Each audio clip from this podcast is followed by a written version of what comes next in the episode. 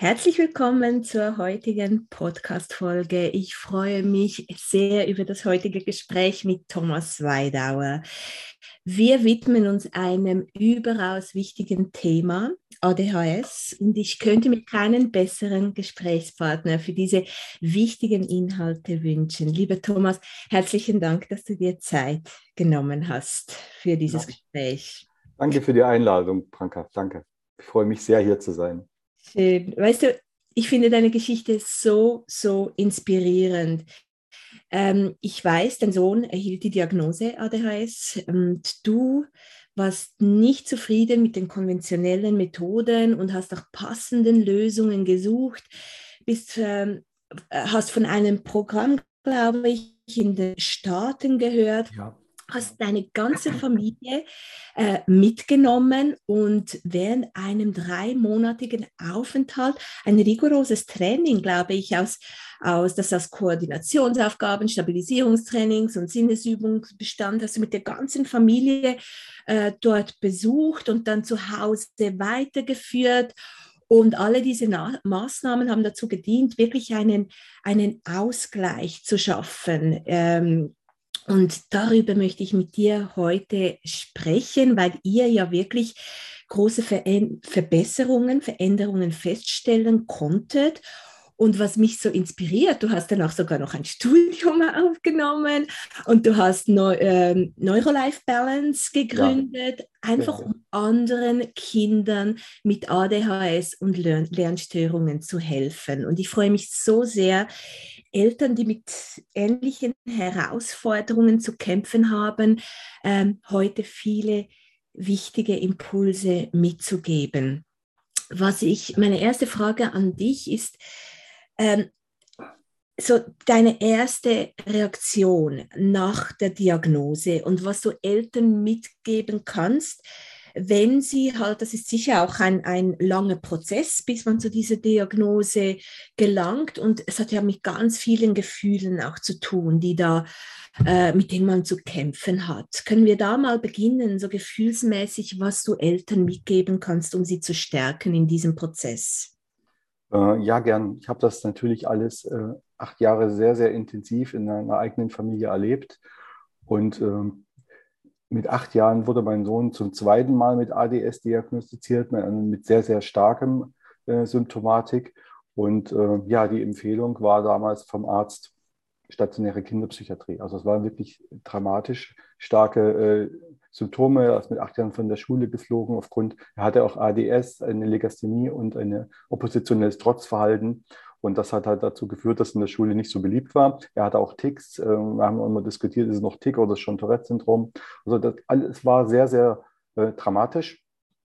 Und wir hatten ja auch vorher schon viele andere Sachen probiert. Seitdem der ein Jahr war, haben wir ganz viele äh, Therapien probiert, äh, Logotherapie, Ergotherapie, ohne Pferd, mit Pferd, Kinderpsychologen. Die ganze Bandbreite hatten wir schon, hatten auch Medikamente probiert, die aufgrund der schweren Nebenwirkungen bei meinem Sohn nicht, äh, waren die nicht akzeptabel.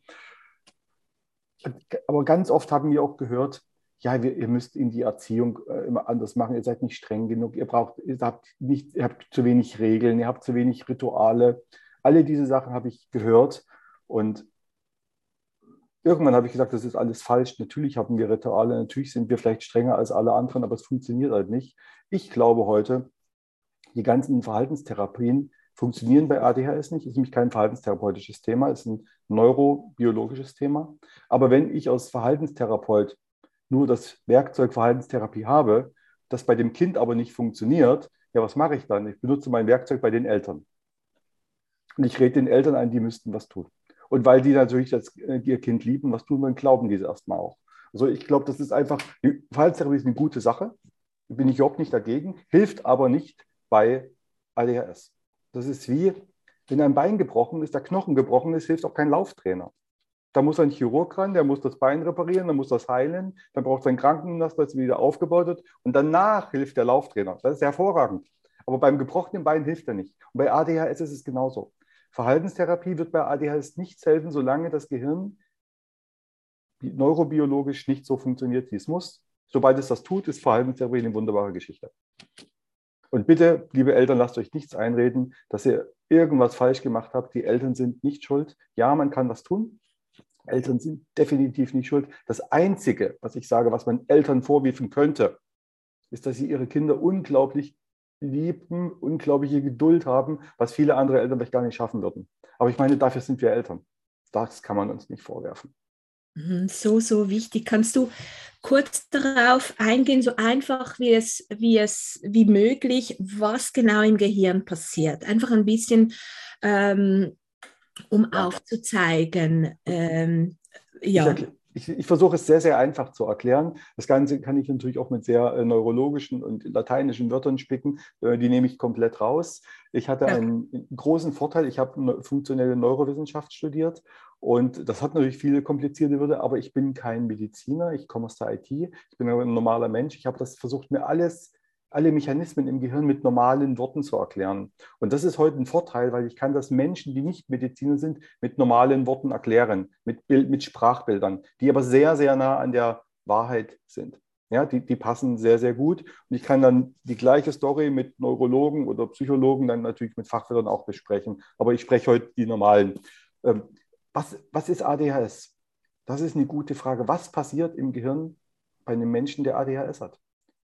Diese Frage stelle ich auch Ärzten, Psychologen, Neurologen. Was passiert im Gehirn von ADHS-Menschen?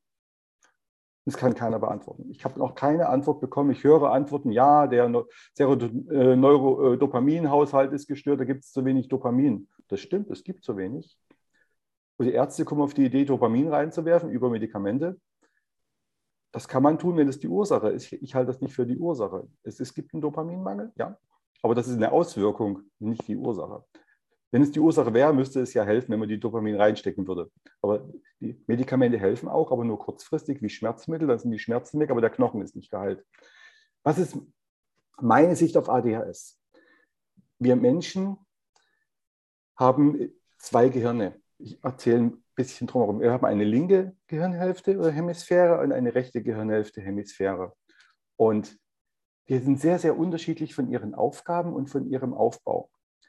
Ganz grob gesagt, ist in unserer linken Hemisphäre ist das Gaspedal von uns Menschen. Motivation, Neugierde, Annäherung, positive Emotionen. Links gibt Gas. Rechts ist die Bremse.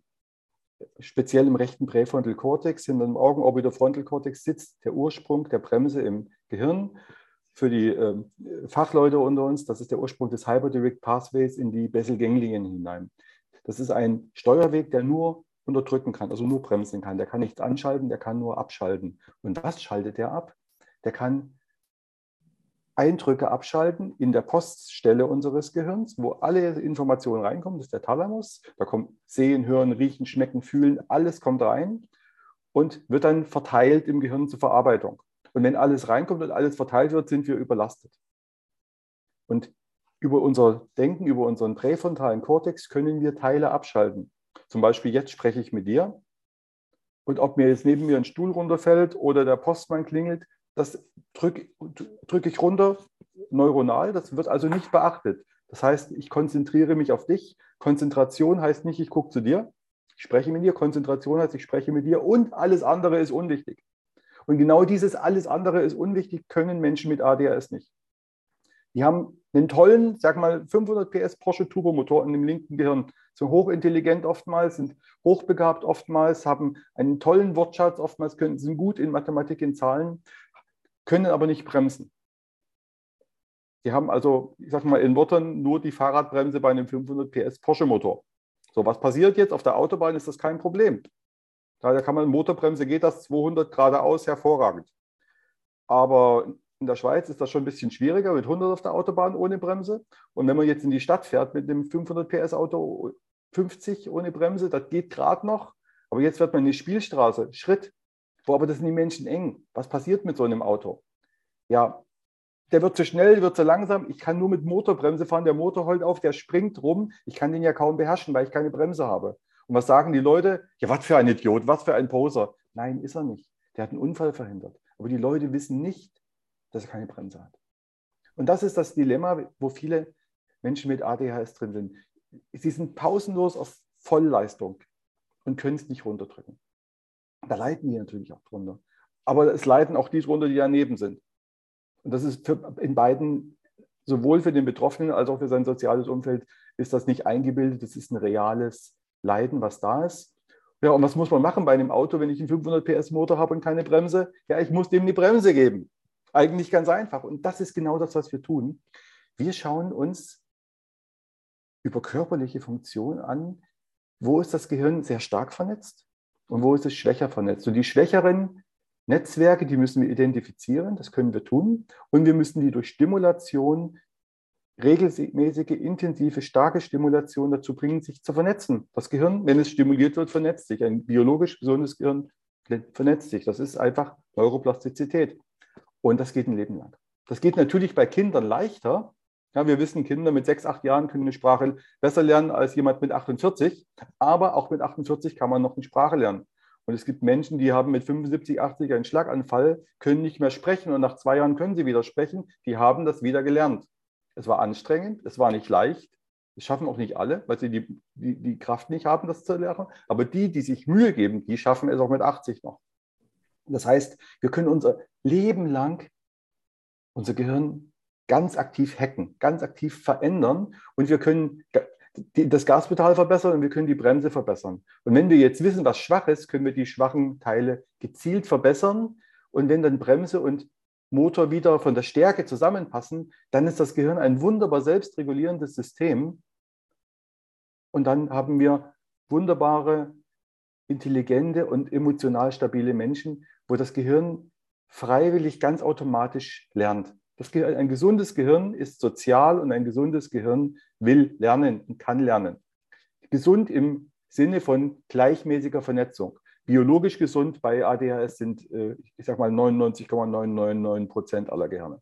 Es gibt sehr wenige wirkliche biologische Gehirnkrankheiten, die mit diesen Symptomen haben. Es gibt natürlich biologische Gehirnkrankheiten, ähm, aber das sind dann andere Themen. Dort können wir dann auch nicht helfen. Hm. Ja, Und so sieht, das bei, sieht das bei allen Menschen gleich aus im Gehirn mit dieser Diagnose? Diese, äh Grundsätzlich ja. Also gr grundsätzlich ist es, sieht es bei allen Menschen gleich aus. Warum? Weil der Bauplan von uns Menschen überall gleich und der grundsätzliche Bauplan vom Gehirn ist auch überall gleich. Natürlich im Einzelfall ist es immer unterschiedlich. Ja, es gibt auch Menschen, dass die linke und rechte Hirnseite verwechselt. Gibt es. Es gibt Menschen, die haben nur eine Gehirnhälfte. Gibt es. Aber das ist wenig, ein, zwei Prozent. Das Sprachzentrum, Procus Area zum Beispiel, ist bei den meisten Menschen im Link, in der linken Seite. Aber etwa drei bis fünf Prozent haben es auf der rechten Seite. Das, also es gibt diese Wechselung und deswegen können wir nicht sagen, das ist immer richtig, sondern wir müssen uns jeden Menschen individuell anschauen, um das für ihn richtige äh, äh, Programm rauszusuchen. Mhm. Und manchmal dauert es ja nach der Diagnose, bis, bis man wirklich auch eine gute Therapie findet, vertrauensvolle Ärzte, Begleitpersonen. Ähm, welche, äh, welche Maßnahmen oder, oder Tipps oder, oder Übungen könntest du jetzt hier teilen, um da auch eine Brücke zu schaffen, bis mehr kommt von der Hilfe, die man beansprucht. Jetzt, wenn ich an die Schule denke, an Lehrpersonen, die halt, äh, äh, das kann ja lange dauern, auch bis da wirklich, ähm, äh, bis es einfacher wird für das Kind. Wie können Eltern und Lehrpersonen beginnen, ab dem ersten Tag dem Kind zu helfen, um diese Vernetzungen auch äh, wirklich ähm, oder diesen Ausgleich, muss ich sagen, herbeizurufen und zu vereinfachen. Du hast ja erwähnt, es gibt Methoden, es gibt Übungen, es gibt ein Training. Kannst du ein paar, ähm, ein paar Übungen hier teilen? Die, ja, die ja, sehr gern. Äh, die, die, die Grundidee ist ganz einfach. Das Gehirn von uns Menschen hat sich die letzten 300.000, 400.000 Jahre praktisch nicht weiterentwickelt. Also der, der Urmensch vor 400.000 Jahren und wir heute haben von den Prinzipien das gleiche Gehirn. Wir haben auch den gleichen Körper. Da hat sich, wir, sind, wir sind größer, weil wir besser ernährt sind und wir haben bessere Medizin, aber grundsätzlich sind wir gleich. Welcher Urmensch hat denn vor 200.000, 300.000 Jahren überlebt? Das waren die, die am klügsten waren. Logisch, die konnten sich am, durchsetzen in der Masse. Und die, die am klügsten waren, die hatten einen bestimmten Lebensstil. Und dieser Lebensstil ist der, was wir heute gehirngerecht nennen. Das ist halt Bewegung. weil die Leute saßen nicht rum, die sind am gelaufen. Die sind am Tag zwischen 8 und 10, 12 Kilometer gelaufen. Auch die Jäger, die rennen ja nicht 20 Kilometer am Tag, die laufen durch den Wald und dann rennen die mal 100 Meter, bis sie den Hasen oder das Reh gefangen haben. Äh, aber die, die laufen. Wir Menschen sind Läufer, wir brauchen Bewegung. Alles, unser Gehirn basiert auf Bewegung. Also ganz, Bewegung ist ganz wichtig. Draußen sein ist ganz wichtig. Äh, für das Gehirn brauchen wir Sonnenlicht, wir brauchen hören, Wald, in den Wald gehen ist ganz wichtig, ans Meer gehen, in die Berge gehen. Alles das, wo wir sagen, das tut uns gut, das ist das, was uns wirklich gut tut. Die Menschen, die das gemacht haben, hatten das besser entwickelte Gehirn und sind daher unsere Vorfahren. Und deswegen ist das bei uns auch noch so. Und äh, wir leben natürlich in einer Welt, die ist nicht mehr so wahnsinnig in der Natur. Aber wir können es imitieren. Und es gibt ganz einfache Sachen, die wir tun können, Wichtig ist, die Ursachen im Gehirn für einen ADHS-Menschen entstehen zwischen Geburt, sage ich mal, und den ersten drei, vier Lebensjahren. Da entstehen die Ursachen. Das heißt, das, was wir tun müssen, um das Gehirn da wieder zu korrigieren, müssen Sachen sein, die ich in den ersten drei, vier Jahren machen kann, weil dort muss es ja normalerweise passieren.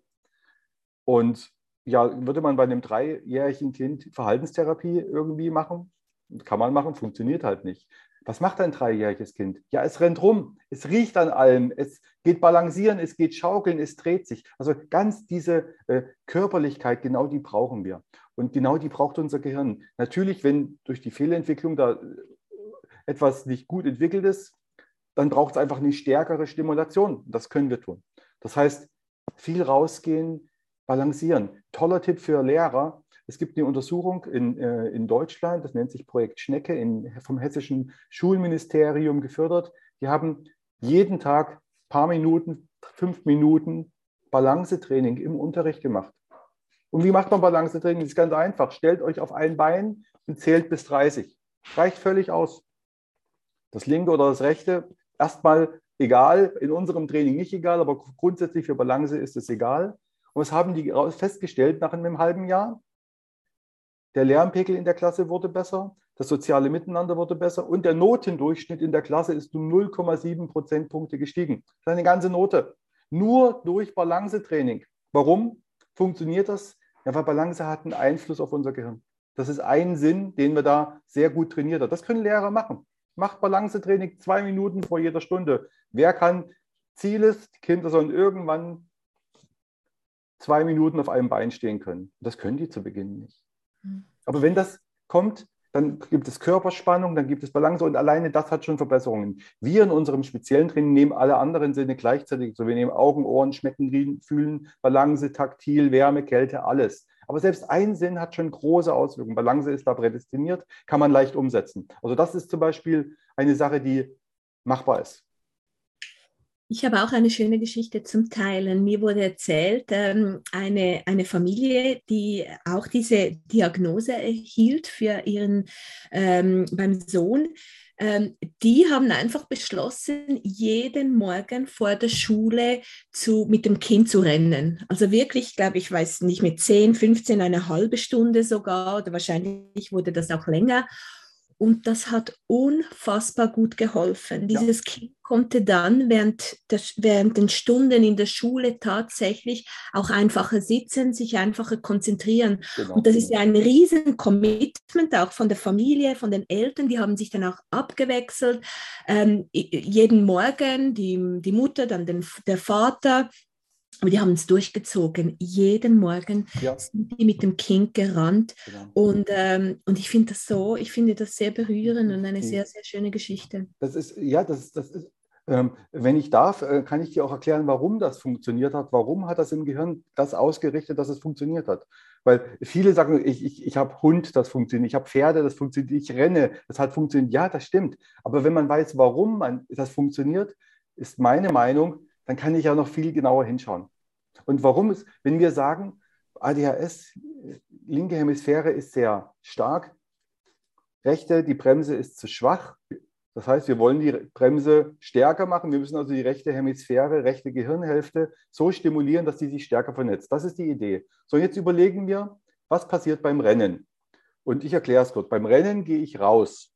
Draußen habe ich in der Regel Sonnenlicht. Sonnenlicht hat einen hohen Blaulichtanteil am Tag.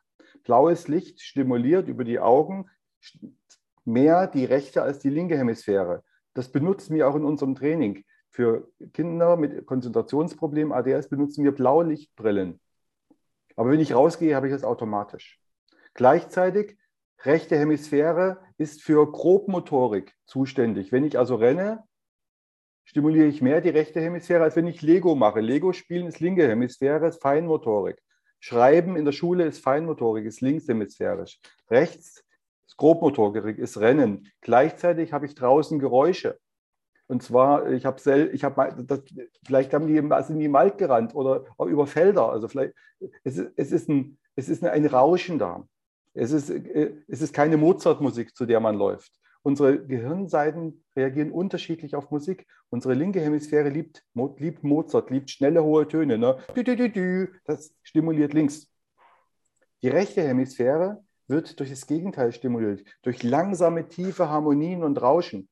Deswegen funktioniert Yoga-Musik, deswegen funktioniert Tempelmusik, deswegen funktionieren gregorianische Gesänge. Das sind alles langsame, tiefe Harmonien. Oder Rauschen. Im Wald beruhige ich mich, weil ich dieses Waldrauschen habe. Das stimuliert unsere rechte Hemisphäre, das stärkt die Bremse und wir kommen runter.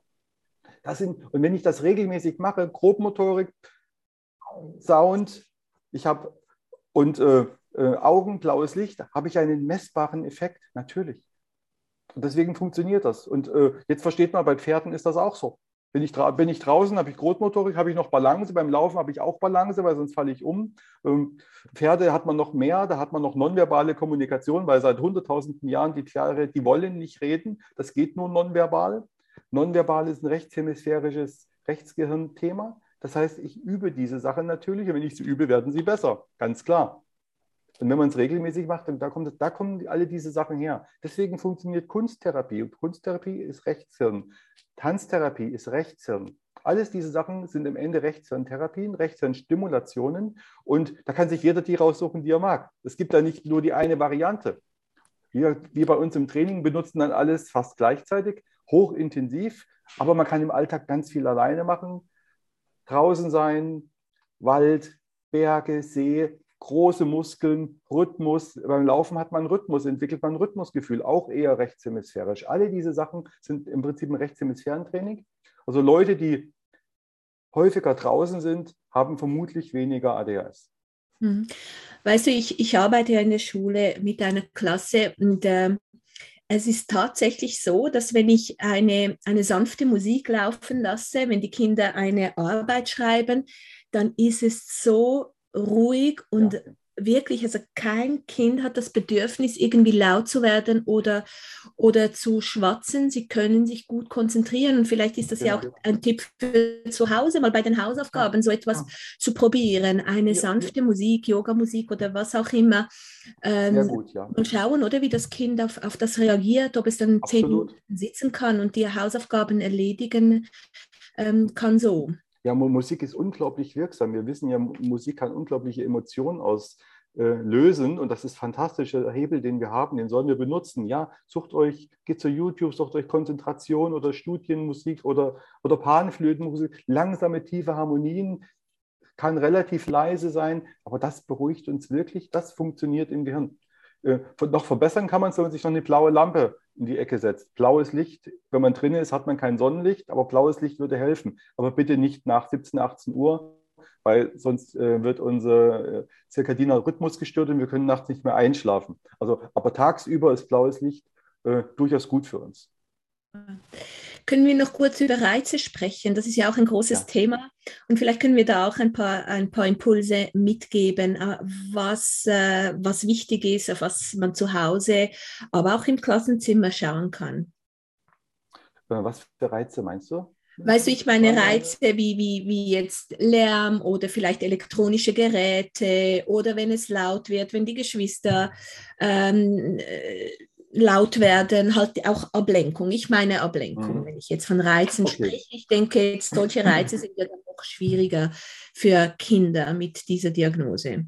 Das ist, das ist sehr, sehr individuell. Da ist wirklich schwierig, ähm, äh, allgemeingültige Sachen zu sagen, weil natürlich manche Kinder auf, auf optisches, manche auf taktiles, manche auf visuelle Reize viel, viel stärker reagieren als andere. Das ist äh, schwer zu generalisieren. Was das Gemeine ist, diese Reize sind für die Kinder dann genauso wichtig wie die Aufgabe, die wir jetzt vielleicht uns vorstellen für das Kind. Die können da keinen Unterschied machen. Und das ist nicht, dass die das nicht wollen oder abgelenkt sind. Die können es nicht. Es geht technisch nicht. Für die ist das alles technisch gleich wichtig. Und das ist kein böser Wille, diese Kinder. Die leiden da auch drunter. Ja, also das ist wichtig. Bitte großes Verständnis haben. Ja, das ist nicht perfekt. Und ja, das ist vielleicht wirklich schlimm, wenn die nicht mitarbeiten oder keine Hausaufgaben machen. Da ist ja oft mal ein Thema bei den Hausaufgaben. Oder in der Schule, wenn die abgelenkt sind, äh, wenn die zappeln. Aber die machen es nicht, um den Lehrer zu ärgern. Mhm. Die können es nicht anders. Das ist ganz wichtig, weil da, da, da, kann man Emotionalität rausnehmen, weil das Schlimme in der Situation für mich war, bevor ich das wirklich verstanden habe, war, da habe ich immer gedacht, mein Sohn will mich ärgern. Und dann ärgert man sich zurück. Aber heute verstehe ich, diese Kinder wollen mich nicht ärgern. Und die können machen, was die wollen, das ärgert mich nicht mehr, weil ich weiß, das haben die sich nicht rausgesucht. Mhm. Also, man, also ich, es ist immer noch falsch, was die tun aus, aus Klassensicht. Ja, und man kann da auch da, da, hingehen, aber man weiß, Strafen funktionieren nicht, weil eine Strafe funktioniert ja nur bei einer Sache, die ich freiwillig mache. Aber wenn ich es nicht kontrollieren kann, was soll dann die Strafe? Bringt ja nichts.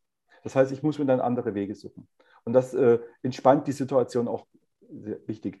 Die Kinder wollen nicht ärgern. Ganz wichtig. Das ist eine neurobiologische Funktion, die da nicht erfüllt wird in der Unterdrückung von Reizverarbeitung das kriegt man nicht mit Strafen in den Griff, wenn das. Das, ja, aber das hat doch keiner geschafft. So, so wichtig. Es ist, es ist eine Haltungssache und ja. äh, es ist sicher auch hilfreich, wenn man ähm, die Ablenkung minimiert, also zu Hause schaut, dass halt dann die Geschwister wirklich auch ähm, äh, vielleicht etwas anderes machen oder rausgehen, wenn, anderen Raum, ja. wenn genau. das Kind, das sich konzentrieren muss, äh, Ruhe braucht. Und im Klassenzimmer gibt es ja auch verschiedene Möglichkeiten, was den Platz betrifft oder mit dem Kind schauen, wo kannst du dich am besten konzentrieren, wo bist du am, ähm, am wenigsten abgelenkt. Also ja. Halt einfach auch, auch bemühen und wie du sagst, mit einem großen, großen äh, Verständnis und, und, und auch mit viel Toleranz.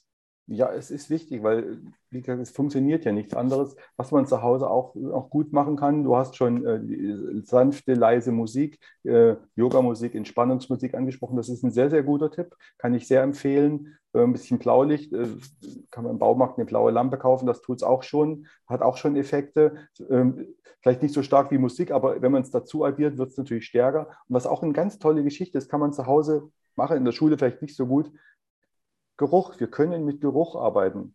Aber wir wollen nur im rechten Nasenloch was riechen. Das heißt, man kauft einfach eine Creme mit einem Duftöl, ein bisschen unter das rechte Nasenloch, kriegt man ein bisschen Duft rein. Und das ist wieder ein kleiner Stein auf der Waage der rechten Seite, der in Summe mehr und mehr sich addiert und die Konzentrationsfähigkeit erhöht.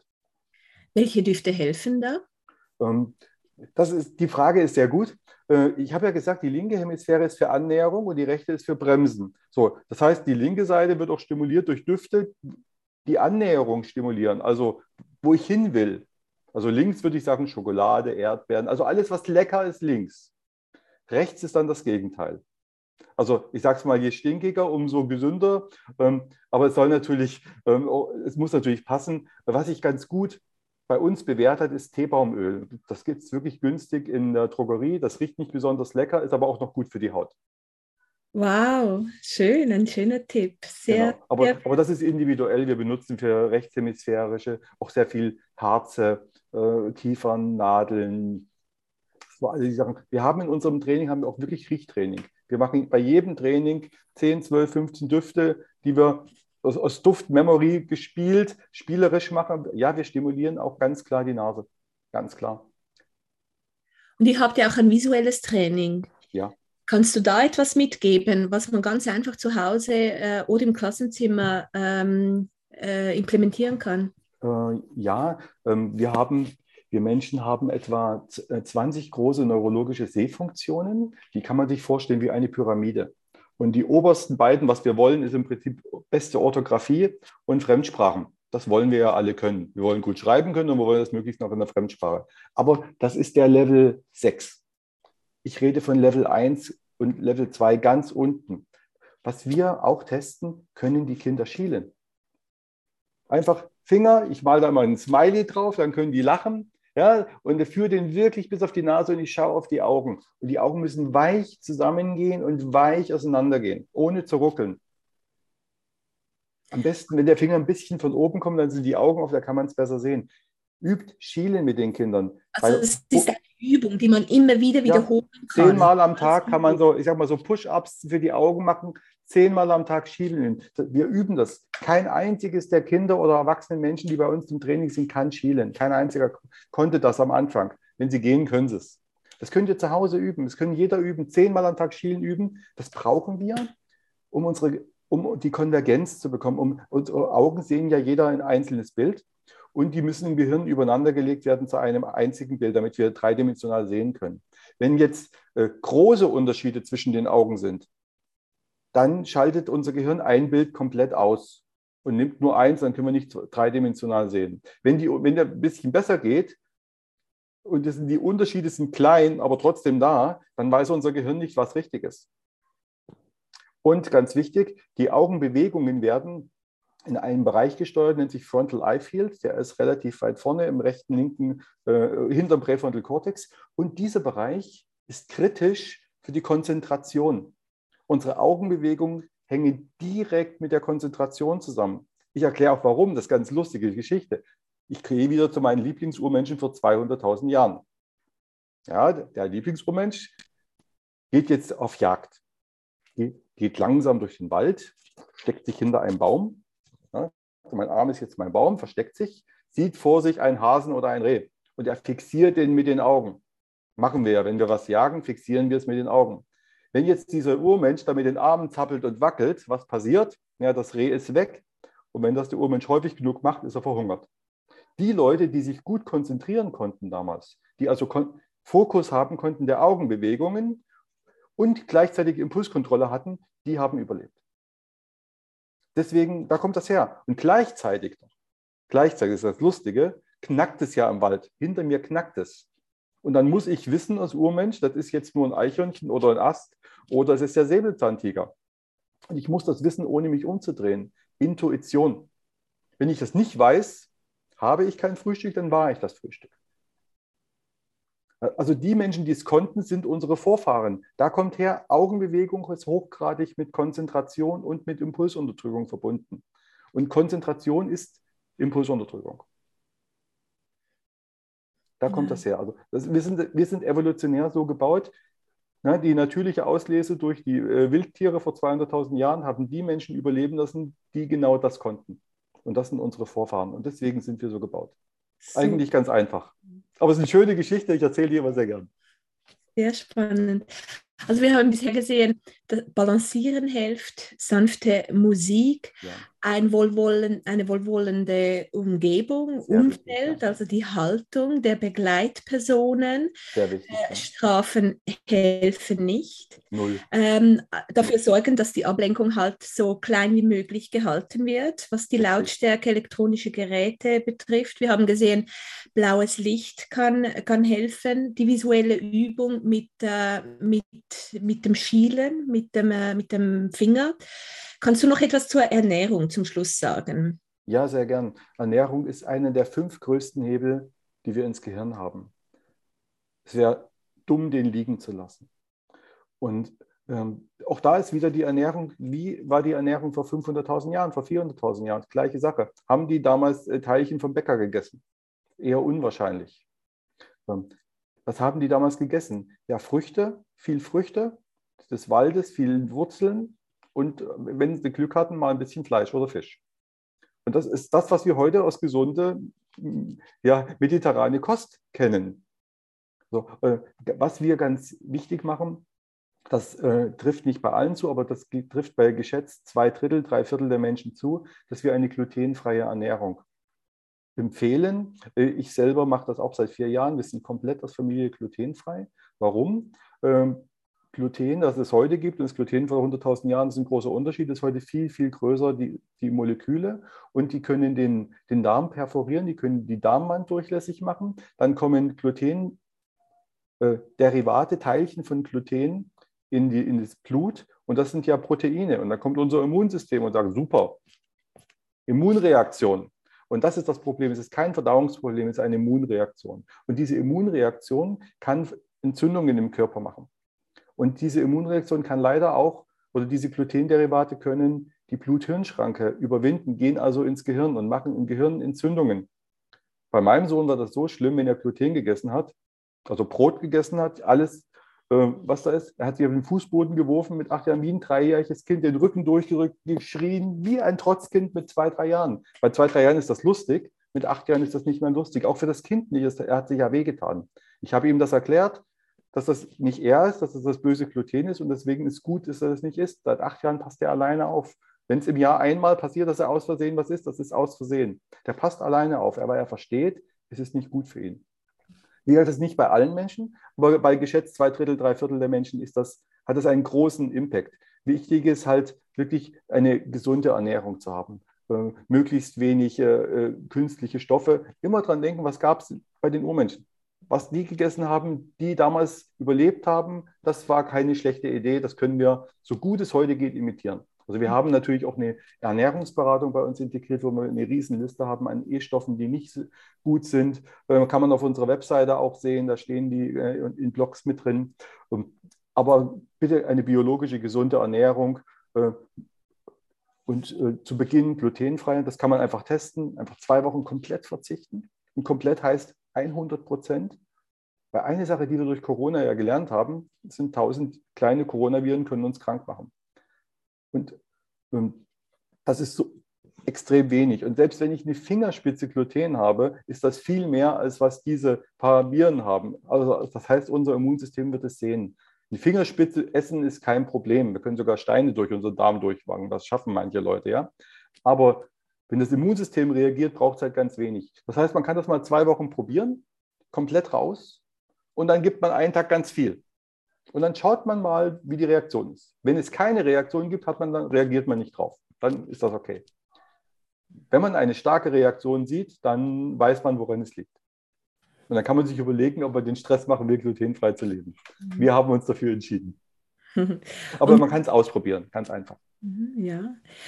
Und äh, kann es eine Nahrungsergänzung ähm, empfehlen? Ähm, etwas, was ähm, was, was sich als erfolgreich erwiesen hat und äh, ja. natürlich ist. Ja, also äh, ja, wir empfehlen auch äh, generell Nahrungsergänzungsmittel, muss man aber im, im, Einzelfall immer schauen, wie die Ernährung bei den Menschen ist. Aber ganz generell haben wir oft einen zu geringen Vitamin D-Spiegel. Also wir empfehlen Vitamin D muss man im Zweifel messen lassen beim Arzt, um zu schauen, wie viel man hat. Aber wir liegen meistens im unteren Bereich oder im Mangelbereich bei zwei Drittel der Leute in Deutschland. Ich glaube, der Schweiz wird es nicht viel anders sein. Äh, wir empfehlen äh, B12. Ähm, gerade Menschen, die vegetarisch oder noch vegan sich ernähren, da ist B12 oder B-Komplex eine gute Idee, weil B12 brauchen wir. Äh, Omega-3 brauchen wir für die Myelinisierung, also für die die, die Isolation unserer, unserer äh, Neuronen im Gehirn. Und unser, das, das ist ein großer Baustein, den wir dafür haben. Das äh, empfehlen wir dafür, mindestens diese beiden Sachen. Hey, lieber Thomas, herzlichen, herzlichen Dank für, für diese wunderbaren, wichtigen Impulse. Ich denke, du konntest so viel Wertvolles mitgeben. Ich werde deine ähm, Webseite ähm, verlinken, selbstverständlich. Dann kann man da schauen, was für tolle Angebote ihr bietet.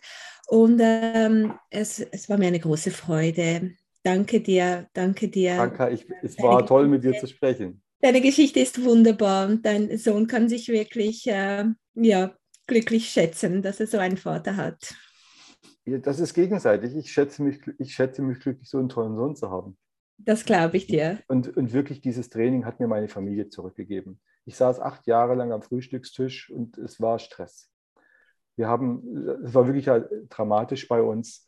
Ähm, wir haben nicht geschrien, wenn er geschlafen hat. Sonst sind wir ja, wir waren völlig am Ende. Wir, sind nicht geschieden, weil wir keine Kraft mehr dazu hatten.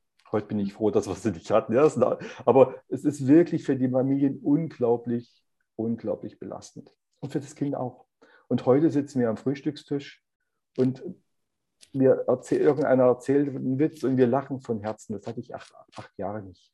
dieses Training hat mir meine Familie zurückgegeben. Und weiß ich finde es auch so wichtig, ähm, dass du, dass du, dass du gezeigt hast, wie, wie, wie du mit deinem Sohn darüber sprichst. Und das ist das, was ich auch jedem Kind wünsche, das diese Diagnose hat, dass es versteht, weshalb es reagiert, wie es ja. reagiert. So diese Selbstakzeptanz ist, ist so wichtig bei jedem Menschen. Und ich denke, bei Kindern mit ADHS genauso. Also die müssen doch wissen, weshalb wie ihr Verhalten ist, wie es ist. Ja, und du hast es so schön aufzeigen können, wie du mit deinem Sohn sprichst und wie es ihm geholfen hat, da wirklich auch proaktiv etwas zu tun, damit es ihm gut geht. Ja, also wirklich Schlusssatz ist, ADHS ist heilbar durch Lebensstil. Es braucht keine Medikamente, weil ADHS ist kein medizinisches Problem. Leider wissen die Ärzte lernen nicht, aber was wir machen, ist angewandte Neurowissenschaftler. Redet mit Neurowissenschaftlern, die verstehen das und die können euch sagen, was funktioniert. Danke, Thomas. Danke für, für das Gespräch und ich hoffe, bis äh, bald wieder einmal. Ich danke dir. Bis bald. Gut. Wenn du dir weitere Impulse wünschst oder Aktivitäten, mit denen du das Mindset und das Selbstbild deines Kindes oder der Kinder, die dich umgeben, stärken kannst, dann abonniere gerne meinen Newsletter auf www.kidster.ch. Ich freue mich auf dich und auf einen zukünftigen Austausch. Mach's gut.